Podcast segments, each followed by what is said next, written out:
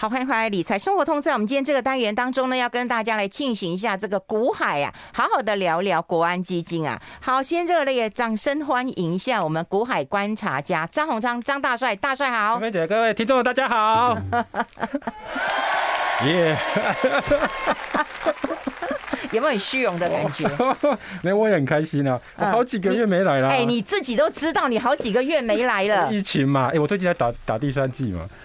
哎、你怎么拖这么久啊？我一直在等那个诺瓦克斯啊，我觉得那个比较安全。对对对，后来他一出来我就立刻打了。哦，你看一下我们现在的画面有很美吗？哦，好美哦！那个连照 连那个那个照相机那个有没有也也也换了？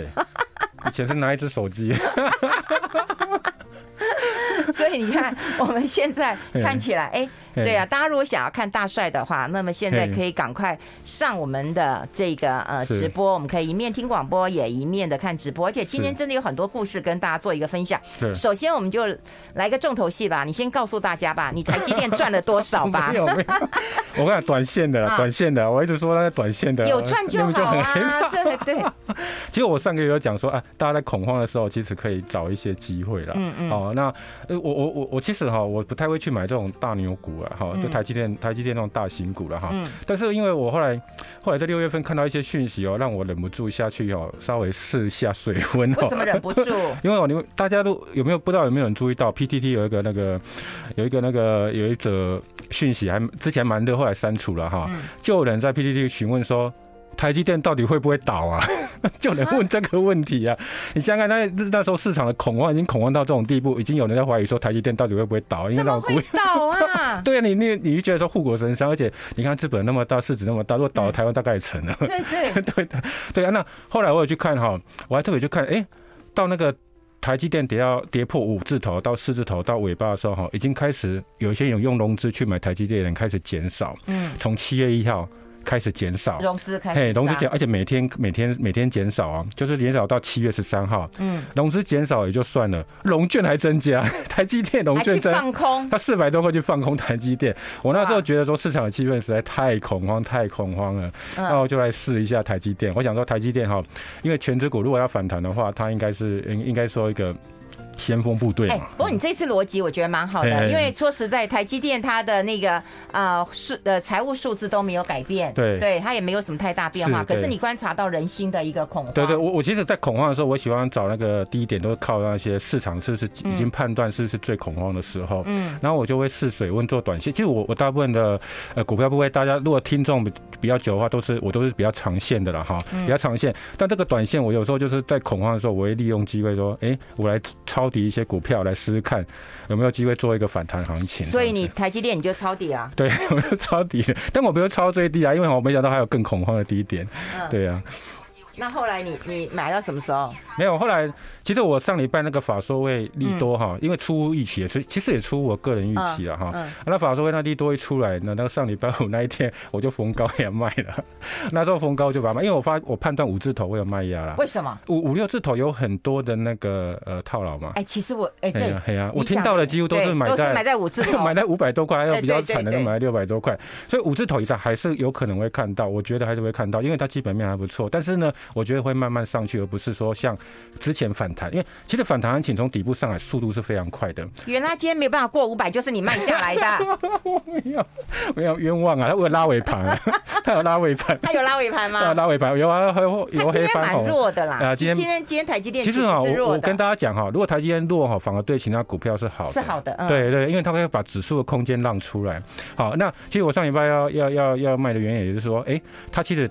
它已经止跌发挥一个稳定军心的效果之后，接下来其实就是换其他股票表演。所以像像像刚刚提到那个金融股就很强嘛，中钢涨五趴嘛，嗯，好啊，其他股票都慢慢反弹，因为什么？台积电弱才有办法让其他股票上涨嘛。哦，好，所以它在五百之前稍微震荡一下，整理一下，等到其他股票差不多的时候，换台积电来上涨就比较合理一点。嗯，对。所以你觉得你短打就是看的是人性，对不对？对，我我短打都喜欢看人性，就是我会去判断恐慌的时候，因为其实我们早期投资股票的时候。哈，会会比较担心利空或坏消息。嗯。但是投资久之后，你会发现利空其实是一个好朋友。嗯。为什么？因为你要判断一个股票的买点的时候，你会看它观察它利空会不会。会不会测试会不会下跌？对，好像我之前提到一一档轮胎股嘛，哈、嗯，爱利空测试不下跌。我女儿最近报酬率还不错。啊、我女儿最近报酬率已经突破两成。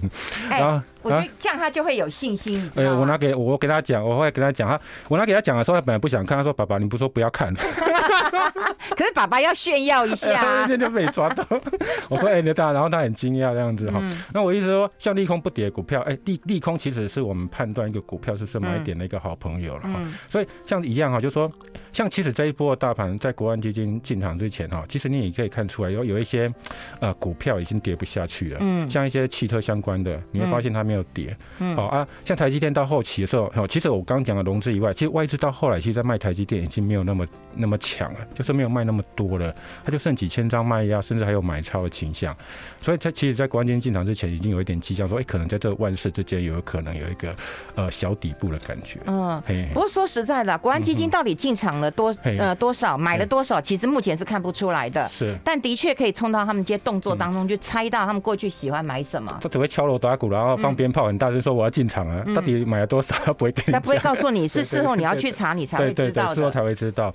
那今年今年的行情哦，其实我之前在六月份很悲观的时候，有很多朋友来问我，我我其实哦，我自己的看法是认为今年的行情是走一个英文字母啊，嗯，我觉得是走一个 J 啦。一个 J 啦，嗯。啊，J 就是那个反过来，就是说最高点一一一八六一九那个就是最高点的位置啊，哈，嗯。然后下来之后再反再会再上去，大概三世纪末那时候会弹上去啊。我目前的看法是认为说应该走一个 J 啦。那三四在这第三季大概是一个联总会大概升息一个最恐慌的时候，就大概通膨最恐慌的时候，嗯，所以呃。上礼拜五为什么美股会大大涨六百多点哈？道琼指数了哈，其实就是因为大家本来预期说 CPI 那个公布九点一吓死人了，对对，以为说它会升息四码，到后来那时候礼拜五的讯息，就说啊联准会的一些官员出来讲话说应该不会四码是三码，嗯，尤其是华尔街有一个是联准会的通讯社有一个记者叫尼克，他就几乎都在帮那个联准会传达讯息，他也他也写一篇文章说大概三码，黑龙引到底供，哎，真的是很火大，我们先。I like 好，我们持续跟大帅来聊一聊。其实我最最近也是看到美国他们对于这个 Fed 的升息，然后一直在猜测，然后一直影响那个呃股市行情，这是帮他们应该抓去关的，意图影响行情。可是你会从那些蛛丝马迹看出来了哈。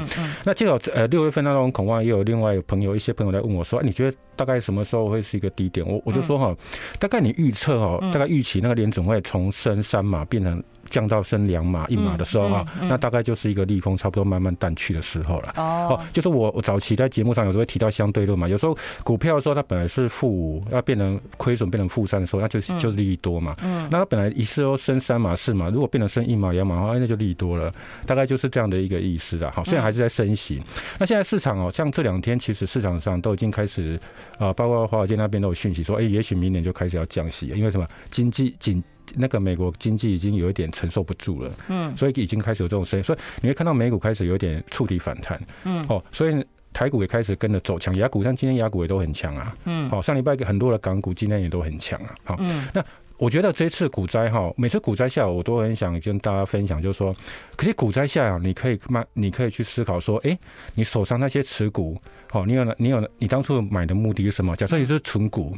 哦，那你就应该继续执行你的那个存股策略。假设你看好这一档这一档公司啊，哈，那你你本来是买的目的，哈，或者说你觉得看错，你为什么看错？你做检讨，下次就不会再犯了。也就是说，你这一次每次的股灾，其实是对锻炼你下一次在应对股市的牛市跟熊市的时候一个很好的养分啊。嗯，哎，所以我就觉得六月大跌，其实我我觉得大家可能有一些套牢，会呃心情比较或是不舒服了哈。但是你冷静去思考一下，哎，其实是锻炼说你为什么会去历经这样的一个下。跌过程，嗯，因为投资人就是他有时候他会觉得他要想要做长。对对对。可是想要做长，比方说要存股，可是看到股市已经大涨了，就忘了。对，那你叫我做长嘛？我不要嘛，对不对？对。但我后来看网络上看到很多人给的建议，就说你就把手机丢掉吧，就不要再看了，就不会忘记了。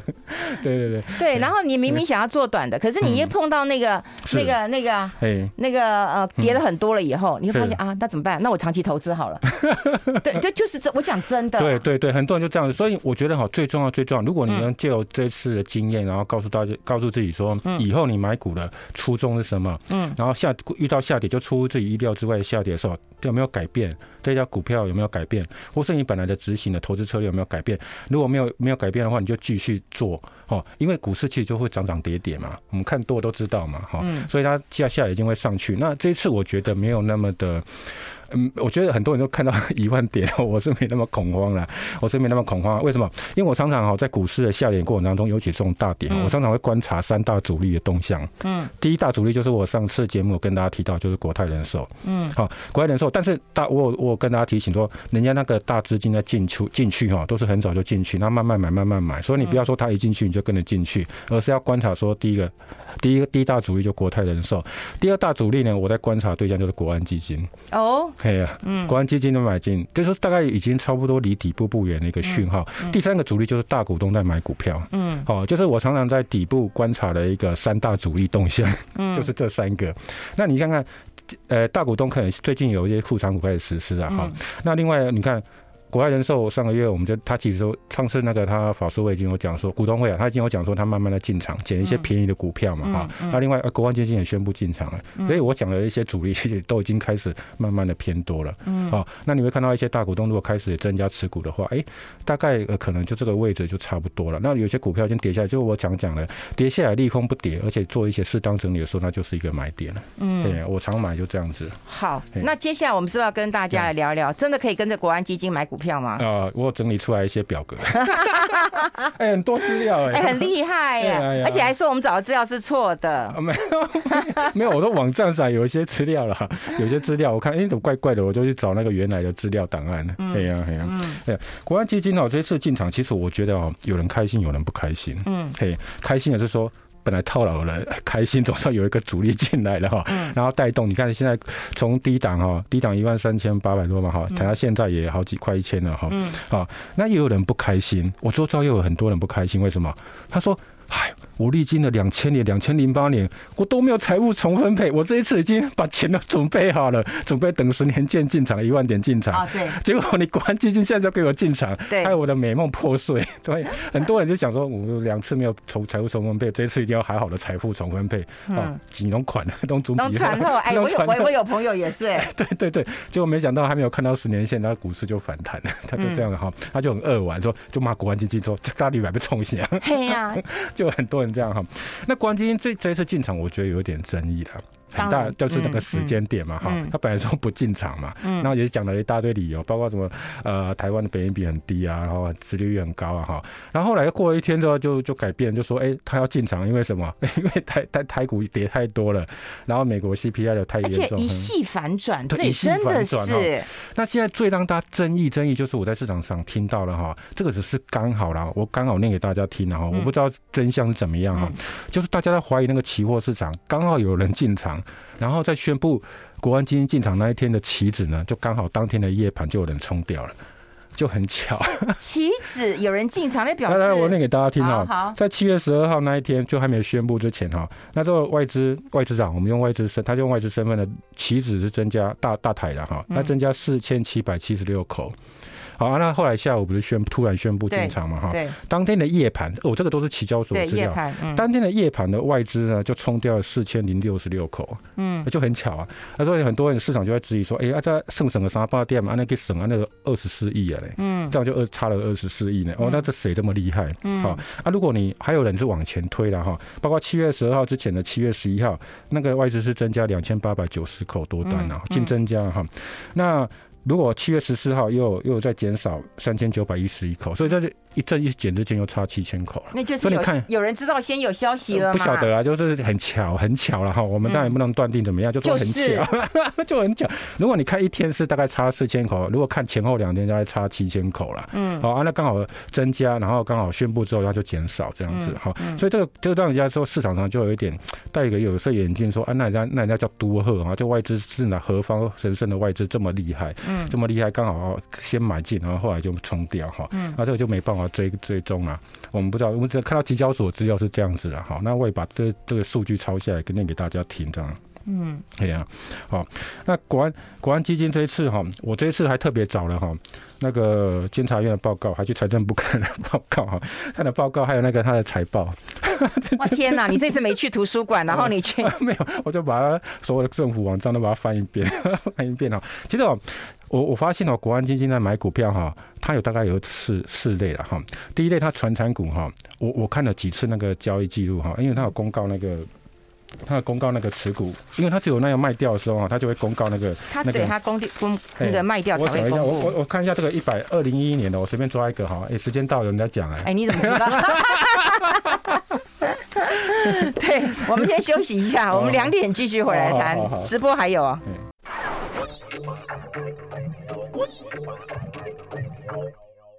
好，这里是阿拉 Radio 中广流行网，欢迎再回到理财生活通第二个小时的节目现场。那么我们节目现场大家最爱的就是我们的股海观察家张大帅了。我们现在也有直播了，大家可以同步的啊、听我们的广播，也可以看我们的直播了。大帅，你今天已经七百多人了，嗯嗯，待会也要公布我们国安基金的一个持股会不会破千？因为我讲真的啊，就是说资讯很多了，哎，我们秀一下我们的资讯好了，这我们的资讯真的是一堆，然后那个大帅也资讯很多，这个这个是每次护盘的资料，结案报告啊，对，但是我跟你讲，资讯那么多，其实资讯要有价是要透过整理出来的，对对对对，要整理，对，资料给你，你就觉得无价嘛，你就就在那边散。在那边嘛，可是资讯要有价，就是要怎么整理出来？你看到媒体他都会写国安基金概念股，是对国安基金概念股，然后你要去追多头追捧。可是国安基金的概念股你怎么去找？对，有些有些结结案报告找不到股票，概念股找不到。他 之前呢，其实他现在总共我们到这一次护盘是第八次吧？哈，嗯，那过去他有上传资料，第八次这个还没结束了哈。那前面七次里面呢，他真的有上传资料哈，到财政部网站那个都是有三次的，二零。一一年、二零一五年、二零二零年呢，嗯，好，这三次他有公告一个结案报告，非常明确。那之前呢，其实就比较不透明了。好，待会我们也讲一下它不透明，而且像他。他一开始国安基金也有玩期货，还被狙击哈，赔了九亿多，这个这个也是他第一次很惨的这情况哈。嗯。那这三次我们根据这三次的结案报告，他曾经爱买哪些股票哈？嗯。重叠的，也就是每次都要买的，就是台塑四宝。嗯。嘿，传产股，我现在先讲传产股哈，台塑四宝。嗯。然后还有另外两档传产股也是必买标的，就是台泥跟统一啊，几乎都有看到，这三次都有看到了哈，都有看到，的就是这这几。哎，台塑台塑四宝，台塑南亚，台化。台他哎，对对对，台塑台塑南亚台化台塑化嘛，啊台塑化，对对对对，然后另外那个台泥跟统一啊，嗯，台泥统一他，他到都到都买了哈，嗯，那那个。电子股的话，哈，必买台积电、红海这两档，哦，这两档，嘿，这两档几乎都买，而且哈，在这三次护盘里面，金额最高也都是在这个红海和台积电，嗯，好像二零一一年的红海就买了四十亿，护了四十亿，嗯，台积电买了三三十二亿，哈，然后另外那个，因为二零一五年台积电就护了三十七二十七亿，然后红海是九亿。好，所以你会发现都都必买哈，还有一个联发科，他也都会买哦。好，就是电子这三只大概都是联，大概都是国安基金必买标的。好，它偶尔会有出现什么，它就会出现可成、台达电、哦，光大，好，这些都龙头股嘛。哦，就龙头股哈。然后另外呢，金融股里面有五档啊，每次都必买。嗯，兆丰金这大家都知道，就是关股。对，关股一定要。他一定会选。兆丰金，然后接下来呢，另外一个关股行库就是那个华南金，他也都必买。好，另外富邦国泰这个一定买，因为这两个你可以拉抬指数嘛。好，富邦国泰，嗯还有一档呢比较民民营金控啊，它会也也是每次都要买，就是玉山金。嗯，玉山金它每次都要买哈。那另外呢，不见得每次买，但是曾经买的买比较多的就是第一金、中信金跟元大金。嗯，好，这些金融股它也都是哦都有买，但不是每次都有买哈。还有还有一个那个。有两只股票呢，诶，也是也是常也是那个常常出现的哈，就是会去买那个高股息的那个呃通讯股票，就台湾大跟远传。哦，哎，他会去买，好，这也是他的名单。就我就讲的这些股票都是相对金额大，他当然不是只有买这些，但是我把金额大的，他现场买比较多的哈，那个金额比较大的，我把它整理出来，大概就是这些股票，他买比较多。嗯，对，哎，差不多哎，你刚刚讲就是这这几年有结案报告的都一样。对对，我这个都有。那我们来看一下台十大国安基金概念股，它这边有写台达电、红海、台积电、广达、台泥、台塑、台湾，差不多啦。还都有了。对，有没有有没有没有的都有了，就是今天的。报纸嘛，对，今天的报纸嘛，不要讲十大嘛，对，对，都有。了，对，都有，嗯嗯嗯，所以大家也其实也猜得到啦，对啊，都猜得到啊，嗯，然后。早期啊，哈，早早期国安基金买什么还容还容，你不用看那个结案报告就知道了。嗯。因为早期的国安基金哈，没有那么没那么灵活哈。嗯。你每次看到四九九就知道那一档，你只要看到那个四九九张四九九张，然后第二次他就他第二次复盘的时候就买四百四百四百。早期很容易猜的，啊，现在比较难猜。四九九。对对对对，啊，现在比较难猜，而且他现在的操作比较灵活一点，你要看结案报告才知道。嗯。对。对了，因为华南金跟兆丰金说实在，它比较像公股主主导的。对对对对，啊，兆丰金也是。但是权重比较高吧，他都会去，因为其实国安基金进场护盘哦，他不是为了为了赚钱嘛，他其实最重要是带给大家信心嘛，他带给大家信心是什么？看到指数止跌回稳嘛，好，指数上涨。像呃上礼拜我记得有一天上涨是因为台积电啊，就上礼拜五啊哈，台积电一个人唱独角戏，就是他他相对全把台积电涨幅扣掉的话，其实是下跌，但是他就稳定了一个军心嘛，嗯，好，就类似这样的情况，就指数上涨，大家信心就跟着来，买盘就开始一个一个接接棒眼接棒进来。那你说，当然第一个是信心啊，第二个他们也不能赔吧？他们如果赔，然后那个什么监察院也要那个来 纠纠纠举一下，对呀。我们晚一点会讲说，他他买了两档下市，还有第三档差一点下市。差点下，但没有下市，它砍在最低点，地板价。好，第三档砍在地板价。那现在如果要留到现在的话，其实大赚的哈。那两档下市，一档一档差点下市，这个待会我没提到他他为什么买到这种这种情况啊？对啊。好，所以你还要卖个关子，就等会才能提啊，现在不能提呀。对对对。哎，那我问你啊，就是如果我们刚看了这些的呃个股之后啊，是那那那今天刚好零零五零除夕啊，是。对，那很多人就干脆就我就买零零五零啦，反正你都买这些大型股嘛。对对对。那零零五零里面也都有。零零五零都里面有台积电占三四三成权重嘛，三成多权重嘛哈。所以其实现在很多 ETF 都跟台积电，甚至有很多共同基金其实都跟台积电脱都那个占影响也非常大了哈。所以就有些买你买那些基金，或是你看他持股。排排列嘛哈，大概就是受到台积电影响。说台积电当天如果跌的话，你的基金绩效可能就不好嘛。嗯，所以就变成说，像零零五零就是了嘛哈。嗯啊，零五六零零五六就没有嘛哈。嗯。但这一波，我看到一些网络上的讯息，当当初六月份我也看到零零五零零零五六很多人存不下去了，也是跌太多了，跌到已经怀疑人生了。真的，这是真的啊。对啊，有怀疑人生哈。那其实哦，国安基金哈，国安基金，我觉得讲一下为什么它一开始哈，一开始它能。为什么国安基金到现在为止哈会比较操作比较灵活？其实早期国安基金操作不是很灵活呢。对，现在哈，你看哦，大家来细数一下哦，我们现在哈已经我们的国家队哈就是护盘的国家队啊，现在比较完整了呢。早期两千年的时候只有国安基金一个在护盘，嗯，好，顶多就是四大基金哈。嗯。那现在我们的国家队就非常多了。你看到我们除了国安基金可以护盘以外，还有什么？就四大基金大家都知道嘛。对。另外什么？金管会它可以限空令。有没有？就是我们的国家队之一盟的盟友哦，我们的盟友。然后另外呢，还有公股行库，好，公股行库现在哎，现在我们在看那个除了三大什么买卖买卖超以外，还要看一下八大行库的买卖超，要买哪些股票，这也是国家队。好，另外还有一个国家队，就是有些证证交所跟柜买中心，他就会鼓励公司实施库藏股。哦，这就是国家队的一部分。今年又多了一个国家队成员，嗯，叫减调单位。有没有有没有发现，减掉单位现在也是国家队之一哈？所以现在我们的我们的护盘机制比较成熟。但是呢，早期你怎么在笑？我捡到单位 该查不去查，又又开始骂人了。有有放空或是小白怎么样，他就会投顾不合法，他就会去查哈。嗯，就说如果你放空的话，对，那。早期我们国其实哈，早期台湾的那个护盘机制，其实大部分都仰赖国安基呃国呃四大基金啊，就是我们的退休金啊哈，退休金，然后后来才成立国安基金哈。那国安基金刚成立的时候，其实没有那么机制没那么完整哈，那为什么？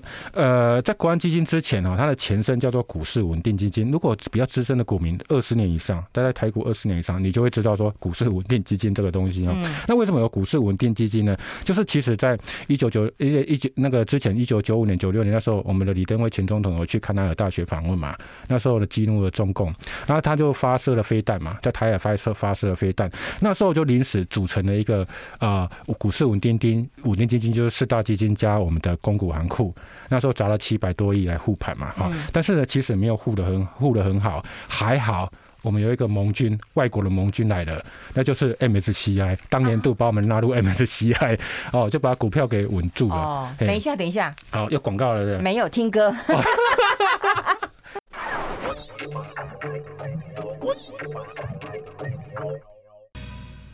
好，我们持续跟大帅来聊一聊国安基金的一个呃成立啊。好，那他成立之前，你刚刚讲过，我们现在国家队已经出来了。然后他当时也是因为那个李登辉总统的时候，对对对，对不对？惹怒了，他去催生了一个国安基金哈。然后后来，后来他到这件事过去之后呢，到一九九九年的时候呢，一九九九年的时候，那时候他就突然宣布，有一天他就突然宣布说，他要成立一个国家安金融安定基金啊。哈。那这个部分他一开始构想是说，把公司反正国家那么有一些土地嘛哈。还有一些公营、一些国有国有事业的股票嘛，可以拿出来当一个基金的一个底啊，哈，来成立一个呃国安基金啊，哈。那国安基金那时候就是六月份，一九九九年六月份啊，哈，大家那时候一出来，大家当然正面反面都有嘛，很多人就说。政府怎么可以介入股市呢？怎么可以跟跟与股民这样子来抢夺那个利益呢？或怎么样哈？当然有一些嘛批评的声音啊，也有支持的声音啊哈。然后讲完没多久，一个月以后，大家应该有些有些人就有印象，在七月九号那时候，他就提出一个两国论。嗯。哦，立刻 立刻就发现，哎，这个国安基金很需要，因为那时候股市一个礼拜就跌一千两百点。哇。那一天那一次呢，就赶快发动那个什么储有有这优惠储金哈，赶快进场护盘，结果也是。护不住，嗯，也就护不住。后来又是我们一个外国的盟友帮了我们，也是 MSCI。他在当年八月，你看七月两国论，然后八月份的时候，MSCI 就突然宣布把我们的权重，台股权重从五十趴分三次调高到一百趴。嗯，好，那时候我们的股市又立刻稳住，因为大家期待说会有更多外资进来。哎，你讲 MSCI 那个时候当我们的盟友，我觉得是玩笑话，你这这是真的吗？没有，就利多真的啦。我查资料我都把时间念出来啊，你看看我念给你，哎，我功课做很勤哎，有没有？七月九号是两国论，好，八月十二号 MSCI 宣布调高权重额度，分三次，五十趴到一百趴。你看我的笔记都这样那么清楚，有没有？好吧，我以为真以为是开玩笑。一九九一九九六九九六年九月二号，纳入 MSCI 啊，哎呀，这我们民国八十五年啊，这个都都会查得到啊，哈。所以那时候就是啊，你就发现说，哎，那时候四大基金那。你看政特殊一个政治因素的时候，四大基金其实有点护不太住，反而是 MSCI 帮我们护住，因为信心回来，大家期待说有很多外资进来，嗯，所以那时候就有说成立一个国安基金。嗯，那当然了，老板开口，那个底下的财政部长就要开始运作了嘛，对，所以就开始运作了半年之后呢，在隔年的两千年的一月份，一月份的时候，立法院就通过了一个国安基金的设置条例嘛，哈，嗯。那之后就设定金额，就大家知道五千五千亿嘛，哈，五千亿有两千亿是什么？跟关谷行库。借钱嘛，就跟银行借钱啊，拿政府的股票，比如说台电啊，啊中华电信、台积电这些股票啊，拿去借钱啊。另外三千亿呢，就是我们的四大基金，就我们退休金还没用到投资的部分去跟他借，可是会付一点哦，根据台银一些加一些利息给他。到目前为止哈，总共八次护盘，到第八这一次第八次哈。国安基金都没有，还没有动到这三千亿，我怕，我觉得是怕被骂了。嗯，因为前面两千亿是拿股票去质押借钱出来哈，两千亿，但是后面的三千亿是跟人民的退休金借钱。是啊，对啊，所以到现在不能有任何闪失，对，不能有任何闪失啊。不过国安基金设立条例那个条例的第十五条有讲到了，国安基金的资产负债由国库概括承受。嗯，哦，所以这个部分如果国安基金亏损的话，就国库买单嘛。好，就是这样子哈。所以那时候。那两千年的时候，两千年一月份的时候，立法院就通过了嘛，哈，哎，刚好大家都知道，两千年那时候我们有一个呃选举嘛，嗯，在三月份选举嘛，三月十八号投票选举，所以大家在三月十六十六号的时候进场护盘，嗯，好，进场护盘，好，第一天就护了一百八十七亿，嗯，好，那第二天呢，就选举前一天护了三百二十九亿，嗯，还不是为了选举，还不是，哎，这个还。这个哈，你这个还没办法证明说他为了选举。好，我们来讲为怎如何哈，就是在选后三月十八号的的下一个交易日就是三月二十号，哎，国安基金有进场护盘，他买了二十七点五亿，哎，都差嗯，之前买了一百多亿、两百多亿，那三百多亿，那后来选后就剩二十七。就选后啦，就选完啦。他选完就没有再护了，就不用护了嘛。所以就就 所以你们票都投完了，你要我要护什么？所以会让人家联想哈，不单是我们，但可是当时候我们的那个。当时我们的李李登辉前总统又讲到一个重点啊，其实那时候我们的那个政，我们的台湾的金融机在做开放，好，包括加入到 WTO、MSCI，他那时候说法是说外资接下来会大量进入。我刚刚提到有没有 MSCI？嗯，他说需要一个稳定的国家的呃护盘机，就是资金机制来来应对将来如果出现外资大量。外逃的话，嗯，你说一九九七年那有做金融风暴嘛哈，嗯，所以需要一个设置一个常常设的一个资金机构，那时候的官方说法是这样子的哈，但是第一次运作就很很巧，就刚好是一个政党轮替的时候，国国家护盘的时候，嗯。好，啊那时候护盘这样成功啊，因为那时候股市哦互助之后又反弹又上来登登万点嘛，好又登万点哈，那时候呢执行秘书叫严庆章，比较早期的那个财政部次长，嗯，严庆章哦，他那时候护完盘的时候就讲一句话说。希望以后都不要再用到国安基金了。嗯，但是我们现在事后诸葛来看，啊，用了不止一次，一定要用啊，一直用，而且不管哪一个党执政都用。而且我跟你讲，有钱不赌，真的对不起父母。我看完整篇报道，而且你要，因为我们最近其实做了几次那个 那个那个报道嘛，包括我们在赖的，不光那时间比较短啊，十五分钟，然后还有我们今天这样很完整的探讨之后，我真的觉得啦，也是不应该用到国安基金啊。是啊，可哪一个政党没有用呢？对，都用啊。而且哪一个都来拿用这个来来赌啊？其实两千年的时候是跟国民党执政嘛，那时候去通过嘛，强就通过过这个条例嘛。嗯，那时候骂最凶谁？大概就是民进党。可是民进党 他他自己上来之后，他也在用啊，在在用啊。所以运用的真的是炉火纯青啊。这就是奶嘴啊。对啊，戒不掉，戒不掉一个奶嘴这样子哈。嗯，那我们知道他第一次护盘那个时候就是很糟糕嘛哈，因为他是在。我们知道后来，后来我们知道，在接下来就是网络泡沫嘛，股市最低跌到三十一亿嘛，嗯，所以那时候的护盘，好护盘之后就立立刻政党轮替。跟大家讲一个有趣的事情，嗯，国安基金那时候虽然那个条例设置好了，嗯，但是虽然它有明定说你要是你要。规划那个退场机制，嗯，就那个细则，嗯，但是他拖了两年多，他才设立这个退场机制，嗯，所以那个护盘呢，第一次护盘进去的股票呢，后来政党轮替换人了嘛，哈，嗯，换人后来有林后面有林宗勇、陈树这些要当那个执行秘书，但是呢，他有很长时间的那个股票哈，就买进来之后哈，他在处分的时候，他们有一个规范。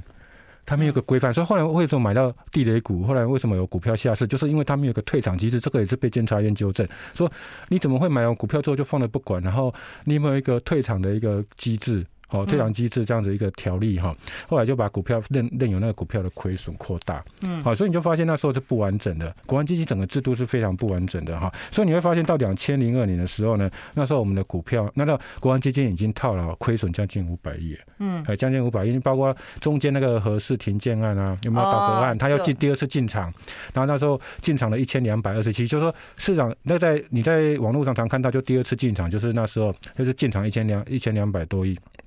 一千两百多亿哈，到后来它的亏损已经到将近五百亿了。将近五百亿呢，按照国那个设置国安基金的条例是说，隔年就要国库哦提拨预算弥补嘛哈。对，一定要补嘛。那你要怎么退场？这真是个大问题啊。我们先休息一下，进一下广告，待会继续再聊。I like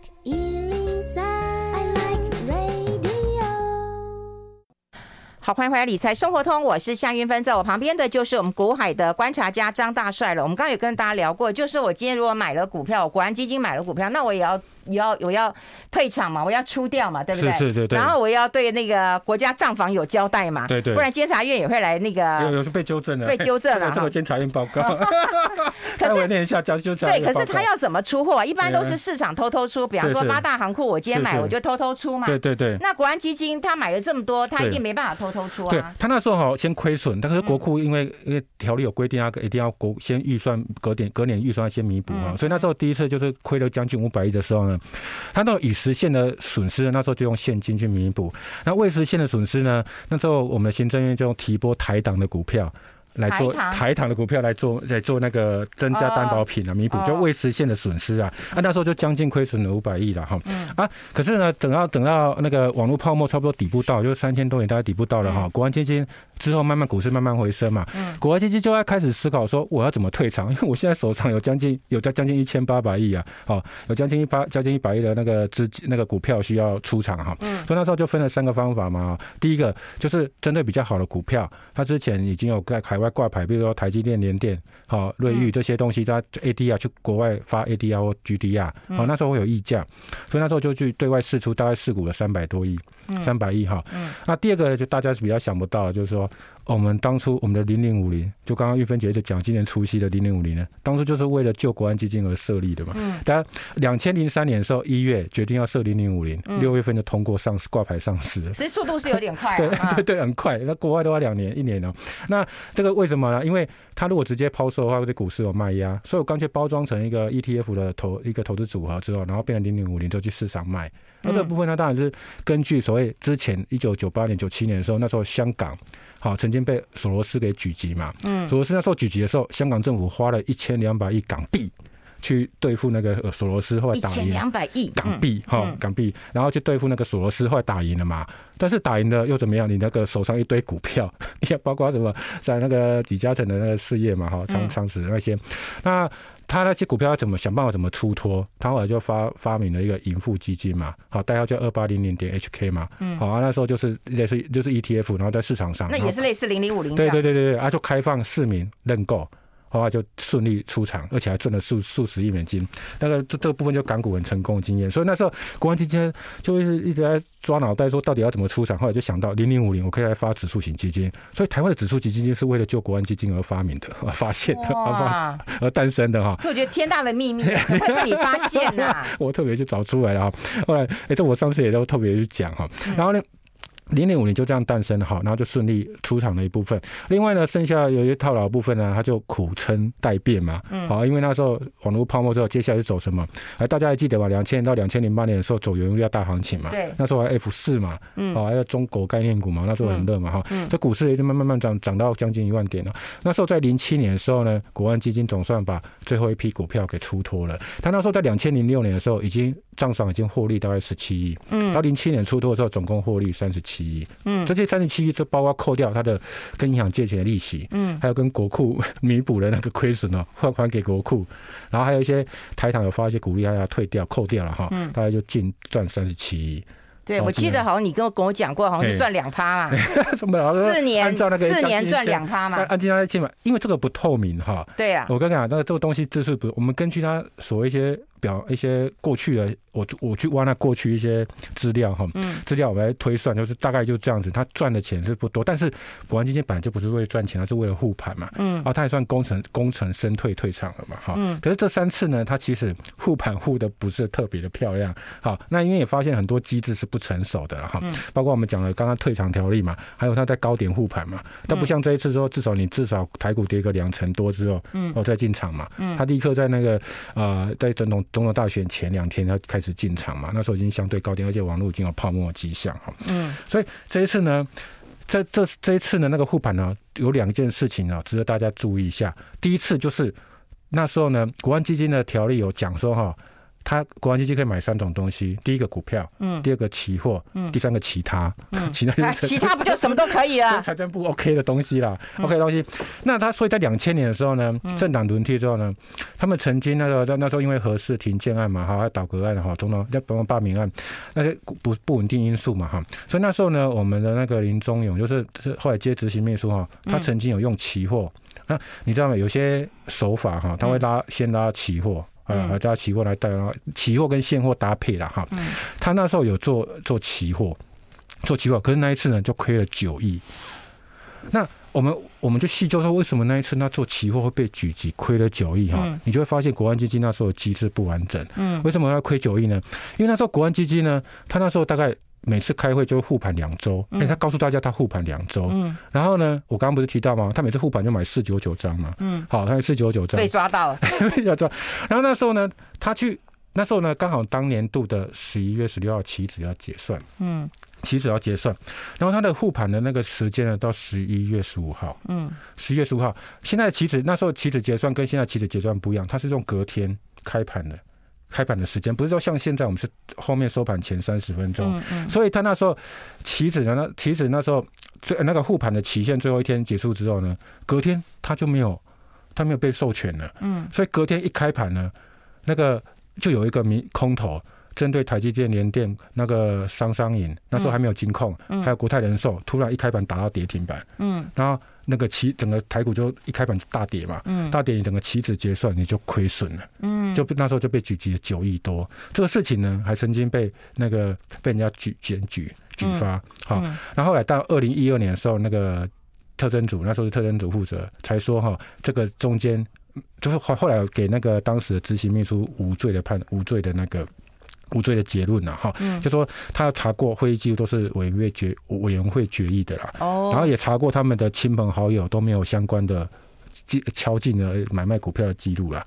所以后来就都是无罪，但是那时候国库因为这样子期货操作就亏了九亿多。啊！对，从此以后你会发现有没有发现国安基金到现在为止他就不买期货了。哦，他就没有在进场期货，就那一次的叠加，所以国安基金现在几乎都乖乖的买台湾五十或者全指股这样子，就没有再再再用期货的方式啊。那你刚刚不是讲那个期指七月十二号的时候还有那个大单买进，那不是不是他他是最后一天。哦，最后一天。十一月十五号是他的他的那个。呃，授权那时候还会跟大家讲说他授权他两周，然后他棋子那时候买了很多棋子，想要期限或搭配拉台，但是结算在隔天，在隔天，后来他被开完被就被狙击，这样是有有状况啦，有状况啦，我们有就有合理可以怀疑，我们先对对，先先进广告，好好好。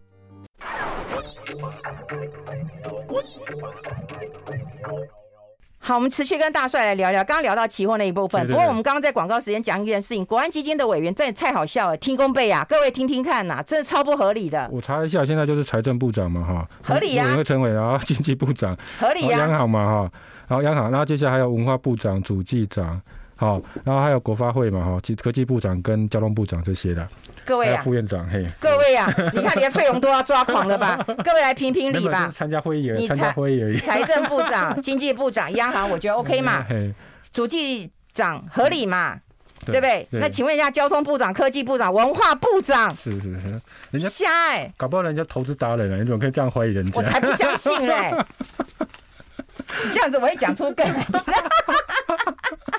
反正就是规定了，这个。哎，那我为为什么没有金管会主委呢？哎，这个当初设定的时候好像还没有金管会嘛，对不对？那个法令的规定，对对对。可 是我跟你讲，金管会它已经是部会啦，不是吗？可以可以修法，可以修法，对。那也不修啊，那还有那个。我找一下法律啊，我有我有调那个。那你再查那哎哎学那那学者专家呢？对啊，还有学者专家。好瞎哦，交通部长，你看大家都觉得你瞎了吧？就法以法论法嘛，对对，然后把那个国安设置条例那个。你不要告诉我二法一法，这根本就乱七八糟法，这我们国我们家的钱呢？对啊，对不对？好了，我们要讲，你看看有没有设置条例啊？有没有管理条例？有没有？对，对啊，这边有写嘛。嗯。委员会委员十一人至十三人嘛，其中一人为主任委员嘛，由行政院副院长兼任嘛。其他就有中央银行总裁、财政部长、交通部长，嗯，好，主计处的主计长，还有行政院劳工委员会主任委，这是这这个是还有其之前那个吧，一些一些委员。我这边有个资料，还有那个选序部。啊，对对对对对，是这样，因为规定。啊，好，我讲一下期货，刚刚没有讲透了。我对这个人选我已经很不满了，你还跟我讲期货？哎呀，开会就这样嘛，对啊，开会文化就这样。好了，我们讲一下期货了哈。那时候国安基金呢，因为机制不够完整哈，包括它期限两周，然后就被人家就是授权的期限两周，啊，就容易被人家算出来你到底什么时候会进场嘛哈。那另外四九九张，那时候进场就会买四九九张，就上线一笔的单线嘛哈，这个容易被发现。还有那时候它期货为什么会被发现呢？因为他那时候下单到一个叫世华期货，嗯，那时候世华期货还没并购那个国泰嘛，啊，那就世华期货，世华期货本来是在排名呢是在啊台湾的期货商的十名之外，突然在那个月的时候突然暴增到跳增到第四名，所以大家发现哎，这有大咖这边下单了，就叫国安基金，后来发现他是做多，然后大概数量多少，后来就被狙击了，所以那时候早期国安基金是不够不够保密啊，嗯，不够保密，所以呢才才会被被一些空方呃。觉得说，哎，你刚好授权期限在期结算的前一天，好，结算前那个前一天，然后就趁机对不起股票。我忍不住我想笑了。哎，他说加上卫福部长就成了国安马戏团。哎，这听众朋友真的太有才了。我觉得我忍不住，我忍不住，对不起。很多很多那个听众蛮蛮幽默，像留言都还蛮幽默。对对对，真的超好笑，我真的忍不住，对不起。嗯，好。嗯，好啊，所以呢，早期的国安基金跌跌跌撞撞啊，很多制度没有完整了哈。那我们来讲一下它为什么会踩到地雷股了哈。我刚刚提到它那个退场条例，那那时候地定的四股作业原则哈，所谓的退退场机制那时候不完整了哈。它到两千年虽然定的那个所谓的国安基金条例，但两千两千零二年十月九号才地定四股作业原则嘛哈。啊，那时候就踩到一些地雷啊，包括我讲的就是第一档就是得力开发科技了哈，这档是一间营建股，啊上柜。哦，而且两两千，听都没听过。他那时候盖那个所谓的光纤的那个厂房，在新竹那边还蛮有名，但是现在很多人应该都没听过，因为他下市很久了，哦，下跪很久了哈。他那时候就二零一二零一一年的二零零一年的时候下下跪了哈，就是从柜柜买卖中心下下跪了哈。他那时候呢，国安基金我这边是他买了十点三二元。后来变成零，所以这损失率已经全部都不见了嘛，哈，全部不见了。那时候买了两千六百多万，嗯，买了那都六六百多万。然后那个泰电，我想很多人都大概耳熟能详，就是稻醇，哈，这个也后来他也下下市哈，它在零零两千零四年之后下市，那时候我还去查了一下，他最后交易交易的价格是零点五二元，但是国安基金买了十四块，嗯，所以他那时候也损失非常大，损失非常大哈。啊，这个都还挂在账上。我们刚刚讲的得利跟所谓的泰电，他现在还挂在账上。还挂在账上，那这两档股票呢？一个呃，泰电是买十六亿，嗯那现在账上就挂六千多万，嗯好怪的，因为那个它会评价模式，还包括一些它中间有一些认赔杀出哈。然后那个得力现在在国安基金的财报，我去查财报价挂九十九万，大概将近一百万，但是这个都收不回来，因为变变壁纸的。对，但是就是挂在他自己的账上哈，挂在账上。还有第三档，他差一点也踩到地雷，就茂矽。啊，他有茂矽呀？那那茂矽不是现在的茂矽啊，现在茂矽是鹏城的，啊，对不对？那时候的茂矽，它的董事长是什么？胡红九，胡红九，胡红九是泰电那时候的财务长，所以是一挂的嘛，哦，一挂的。啊，那时候茂矽在做低位，那时候也大起大落，亏损很多嘛，哈。他那时候就买买那个茂矽，买二十二十多块，嗯，好，买二十多块。可是呢，因为茂矽那时候在。两千零三年、零二零四年的时候呢，它亏损非常严重，两年亏了一个股本，甚至还有一年一年是减资，亏损减资了两次。嗯，所以呢，亏损减资后呢，还跌到两三块，就知道那时候茂矽多惨啊，好惨哦！哎，我们国安基金那时候买二十多块，然后很多股票砍在两三块，砍在地板价，还好还好，后来的茂矽有起死回生。那时候吴红九人家说九命怪猫啊，嗯，好，那他说透过所谓的茂德。子公司茂德还有一些他自己的财务操作，后来茂矽也活下来。可在两千两千零二零年的时候，二零二零年的时候，他的儿子把最后股票那个转退出之后呢，才换成鹏程集团了。好，而且是做功率半导体的部分。那时候。茂矽曾经暂停交易半年，所以差一点哈，茂矽这档股票也变成国安基金的第三个地雷股。那还好，可是它砍在地板价，所以它没有撑到现在，它也是赔很惨。那时候也是买十六亿，好，所以我刚刚讲这三档股票呢，它的成本总共花了三十二亿，利息支出大概四亿。这个四亿是指监察院的纠正报告到两千零四年纠正报告四亿。嗯，好啊，所以呢，他他那时候总总共是总共那个亏了三十六亿。亏了三十六亿。然后它成本三十三亿，你就知道多惨了。所以这张股票很惨了。哎，分析师，哎，你这样看完以后，你觉得我们的绩效如何？国安基金的绩效如何？国安基金本来就不是为了赚钱嘛，它是为了护盘嘛，你不能用绩效衡量它，它就是护盘。哎，让股民有信心，它就功功成身退了嘛。嗯，对对对。可是，一堆股民就是仰望着国安基金，然后希望跟着他就搭一个顺风车，然后搭上一个发财车。是是。啊，你觉得这样 timing 是对的吗？我刚刚有跟大家讲到说，我。像我个人来观察是三大主力，所以你不要只压一个国安基金嘛。你看到有三大主力都在进场的时候，你有那种比较确定的时候，就算股价股市稍微反弹，你也在追高也没有关系。好，它其实也有护盘赚钱的机机会啦。对对，那跟那个 timing 也很关系。我们待会讨论，我们先休息。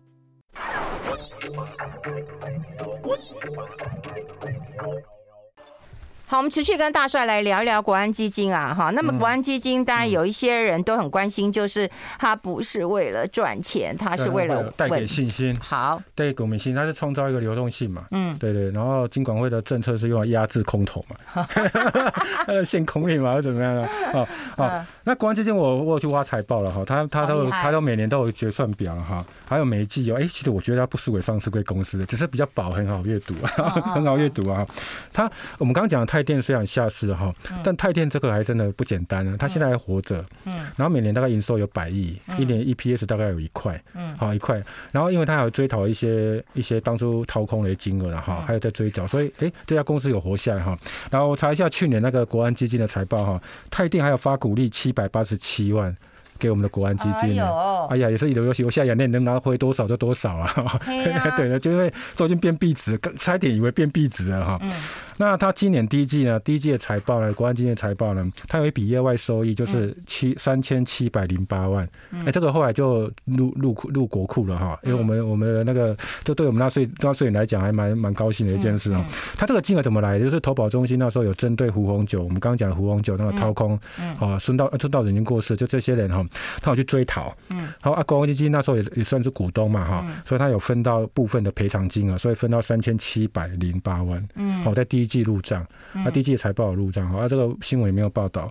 那这个入账，他这个后来我看他财报就立刻要转给国库了哈。所以到了护盘之前就就已经发生了收意外收入了，意意外的收入了。哦，哎呀，哎，那我们也提到，就是说，其实国安基金未必每次都大赚嘛，对不对？哈，他也被狙击过，然后其实也赔过钱，对不对？然后也不知道该怎么下场了。是。然后呢，他但他有几次他其实是大赚的，对。但他赚赚钱，我想要讲的，我是对对，不晓得到你讲的对不对？就是跟我讲想不想，就是他其实那个 timing 很重要，很重要，很重要。对，就是他护盘那个 timing，还有他口袋很深啊。对啊，对啊，对啊，对啊。我记得那个零八年他是四千，我记得我如果没有记错是四千多点进场，但是后来哎四四五千点那时候进场，但最低有跌到三字头嘛。嗯嗯。但是他的口袋他可以连买一千点嘛。哦。那那不一样啊，对啊，不一样哈。那我们讲，我们刚刚讲的前三次那个就是属于国安基金的机制还不完整嘛。嗯。那我一开始我跟大家讲，现在国家队非常的成员非常壮龙啊，军 军军威非常壮龙啊，包括减掉也算是哦。嗯。那他后来赚钱的部分呢，最最最大的金额就是两千零八年金融海啸嘛，嗯嗯那时候很惨，大家印象深刻嘛，雷曼兄弟有有惨啊，哎，那时候投入六百亿嘛，哈，啊，赚后最后赚了赚三百一十九亿耶，为什么抄底成功了哈？所以股票啊，股票市场还是一样啊，山顶完山顶上完没有人会赢啊，你还是要买低卖高，啊。嘿呀，这是一定的，山顶就像第一次让护盘经验就是在山顶上进场嘛，嗯，好，啊，底部进场你能够才能赚大钱了哈，啊，另外两千二零一一年哈，它是理由是什么？朝鲜的金正日过世嘛，哈，这个理由我那时候听到，我也是莞尔一笑了哈，因为二零一二年就选举了，对呀，根本就选选举有关，跟那什么 朝鲜。金正日过世了，嗯，以以后那个国家领导，我也我也到现在这么久，我还是想笑哈，那个。你也会想笑，哦，我那时候就在笑了。那那那时候还在股票市场，那时候我还记得我在券商那在笑啊。不管你就醉翁之意不在酒嘛，你听得懂就好了嘛哈。我们懂那意思，大人的意思就好了。然后那个金额，那时候投入四百二十四亿嘛哈。啊靠，他那时候赚。三十七亿啊，如果扣掉利息，大概赚三十五亿。所以那年那一次是赚八趴，嗯，好，那年赚八趴。那护盘最久就是二零一五年嘛，嗯，好，那时候原因是什么？A 股股灾，大家记得吗？二零一五年，嗯，好，有媒有媒体来写说一定要避买中国，但是后来买在高点，然后买在五千点。嗯、那那时候还人民币大贬，所以就用这个理由就是进场护盘哈。那大家也知道，二零一五年的隔年是什么？二零一六年嘛，哈，也是选举。各位啊，各位啊，不都这？我们今天讲的都是巧合哈。你。包括期货也是巧合。我现在好去想，我现在好感谢我的来宾哦，每次都把我拉住。我每次说共犯结构，他们就说不，这是产业链。就是，然后我每次都说这个很过分，说不会，这是巧合。对对，巧合。大家就就我好感谢哦，留给大家想象空间嘛哈。嗯。然后那时候就护了，那个护了两百多天，就是。国安基金护盘史上最长的一天一次了哈，他护了一百九十六点五八亿哈，这个就有报告了，有结案报告可以抄，跟这个金额就可以抄了哈，就会看了。那获利十二点一亿啊，那年获六赚六趴了，一年赚六趴还可以的，还可以，还可以，还可以接受，反正也不是以获利为目的嘛哈。那最成功的、最快的、金额最小就是二零二零年的新冠肺炎嘛，COVID-19，好，那时候进场七点六亿，好，获利二点五八亿，它进点进七点六亿，你看立刻就反弹了。对他那时候，我跟你讲，那时候二零二零就是在十年线。对对对，他这场就就在十年。我印象深刻，我就买那个汽车某一档汽车股嘛，有没有？我那时候就买一个某一档汽车股。哦，哎，啊，我那我那时候去买神山了。哦，有有有有有，嗯，哎呀，我们的汽车跟神山，哎，好像都涨得很厉害啊。反正底部拿你底底部买的股票，后来一定都有涨幅嘛。对，好啊，那一次就赚了三十四趴，但是因为金额很小，其实还好啦，百百分比蛮高的，但是金额贡献就就两亿多而已嘛。嗯，好，所以你就知道说，我们从国安基金的护盘市场，不是说它不是一个神指标，我们不能说一直把它当神指标，就是说它进场的时间点，如果前面已经有跌一大段的话，哎，我们可以参考，参考性就非常高。好，尤其像几次都跌到十年线嘛，哈，那他们大家认为说十年线其实是算是已经非常大的跌幅啊。嗯，啊，如果你再配合我刚刚提到，哎，国泰人寿进场，为什么我一直提提国泰人寿，没有提商商人寿，不是其他人寿了啊？商上人寿不是今年要增资嘛？哈，因为我过去有接触一些寿险公司操盘的那些投资特团队的，呃，我发现国泰人寿的投资是的确是蛮强的哈。他们这方面他们的资金操作，所以大家看到国泰人寿他在操作上是蛮稳健的。好，所以如果你搭配其他大人或者公司有买库藏股，啊，或者要买一些股票的话，哎，搭配的话，你的胜算比较高。我们股票。不可能用单一指标嘛，就算你用技术指标，你也不可能用个单一指标做进出嘛。嗯，所以你有更多的指标证明说，哎，这边可能相对低点的话，你在进场胜算会比较高，也比较安全。不要只依赖国安基金这个这个指标。也是，也是啊。有人问说，国安基金进场不是为了赚钱？当然，第一个就稳住人心嘛。对，稳住人心。第二个，他也不能赔钱，因为赔钱会被监监察委员纠举的嘛。监察院还是要纠举。当然，你是希望能够哎赚钱出场的嘛。对啊，所以对他们来讲，他们其实做官，他们压力也是说。啊，第一个要护盘，对，然后第二个要呃配合长官的意思，对不对？嗯、然后另外不能赔钱，对，其实压力也不小。对，而且他放的时间其实蛮长的。哎，对对对，但是他大概都会赚钱啊。我刚刚提到了嘛，因为他口袋深嘛，然后他只要不是。高点，比如说不是像今年，比比比方不是一万八千点进场也就 OK 了嘛？你只要你像现在台股上半年跌了二十六趴，如果把除权息那个除息那个还原的话，大概跌二十一趴、二十二趴嘛。好，那大概它跌已经跌两成多，在进场相对胜算比较高。而且哦，我觉得关键这一次运气其实也不错了。嗯，因为我刚提到嘛，美国那个 CPI 虽然是九点一，嗯，但是呢，联准会的态度现在是可能七月份是升三码，而不是四码。啊，大家担心，本来担心是嘛？哎，结果美股也是触底，有点触底反弹。嗯，所以我看我看很多人在吵，就也在开玩笑说：“哎呀，我连国安基金连美股都护盘了。”其实没有，其实没有，就刚好 刚好这个时间点对了哈。他运气也不错，他进场虽然是有点急转弯哈，但是你就看那个美股刚好有一点止跌的味道。有一点止跌的味道，所以他运气也不错，他进场的时机也不错。哦，哎，我真的觉得啊，就是说，只要看到那个讯息，它是往上走还是往下走，这个是个参考指标啦。对对对，对不对？就讲啊，本来跟你讲升四嘛，没这么多，你就觉得那是好消息啊。是，所以整个市场还其实还是对蛮。然后还有就是大家不要有指数迷失，我就建议大家不要指数迷失，因为现在有我我我记得有一次我跟大家讲说，你有时候要看一下不含台积电加权指数嘛，因为台积电加影响。所以哦，如果你是操作。